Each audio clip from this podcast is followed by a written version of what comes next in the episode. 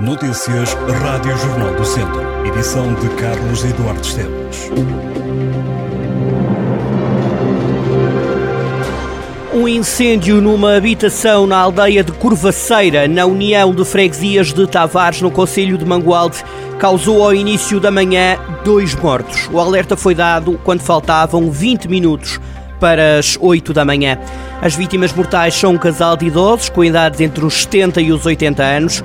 O casal era imigrante de França, mas já estava a viver na aldeia de Curvaceira há algum tempo. Contam os vizinhos que durante a madrugada ouviram duas explosões. Uma das primas do casal contou ao Jornal do Centro que deveriam ter sido botijas de gás a rebentar.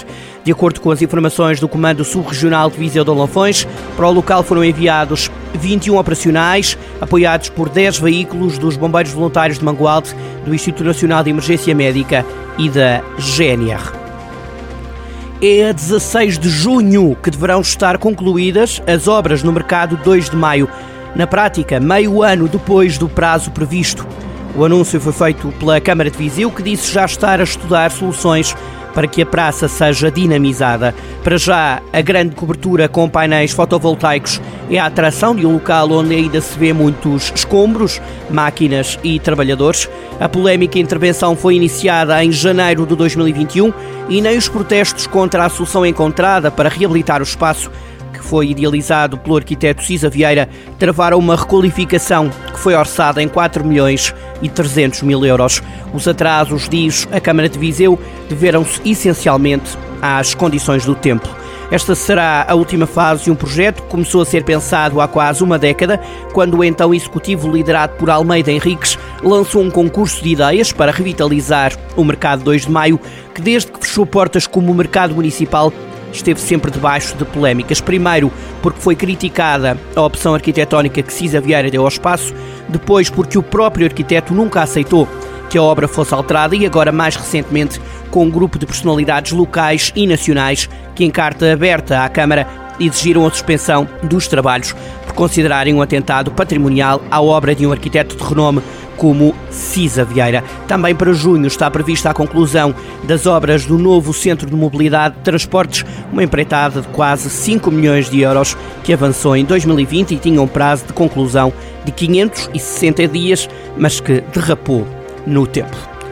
As maternidades e blocos de partos vão continuar a abrir de forma rotativa nos primeiros três meses deste ano, seguindo um plano que deverá ser anunciado até o dia 15 de janeiro. O diretor executivo do Serviço Nacional de Saúde, Fernando Araújo, apontou que o plano para os primeiros três meses de 2023 será lançado muito rapidamente. Diz o responsável que o que está a ser preparado para o primeiro trimestre do novo ano é manter a abordagem de rotatividade de forma a criar previsibilidade e ser possível coordenar uma operação estável.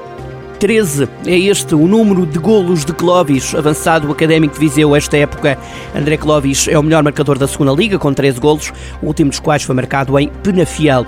Ora, hum, os golos têm sucedido esta época. Na segunda Liga marcou ao Penafiel um golo, ao Trofense dois golos, Oliveirense um golo, Bessado um golo, Vila Franquense um golo, Leixões dois golos, Covilhã um golo, Tondela um golo, Farense um golo, Moreirense um golo. E Benfica B também um golo. Mas Clovis não marcou apenas no campeonato, o atleta tem ainda um golo na Taça de Portugal e marcou dois golos na Taça da Liga. Marcou 16 golos no total. Centrando-nos apenas nas provas de regularidade, Clovis não tem para já rival nas provas nacionais séniores. Na Primeira Liga, o portista Meditaremi e o benfiquista Gonçalo Ramos têm 9 golos cada. Na Liga 3, Zequinha do Vitória de Setúbal marcou 9 golos na Série B e é o melhor marcador deste campeonato. Quanto à Série A, nos melhores marcadores, o destaque vai para Edmilson do Lanque Vila Verdense. Indo até ao Campeonato de Portugal, no conjunto das quatro séries é Mortágua, que joga o atual melhor marcador.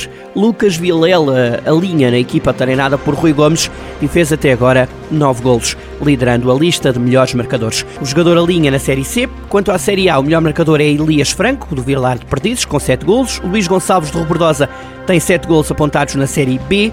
Já na Série C, o líder dos marcadores é João Mucuia, do Serpa. Fez 6 golos até agora. Clóvis, só no campeonato, fez 13.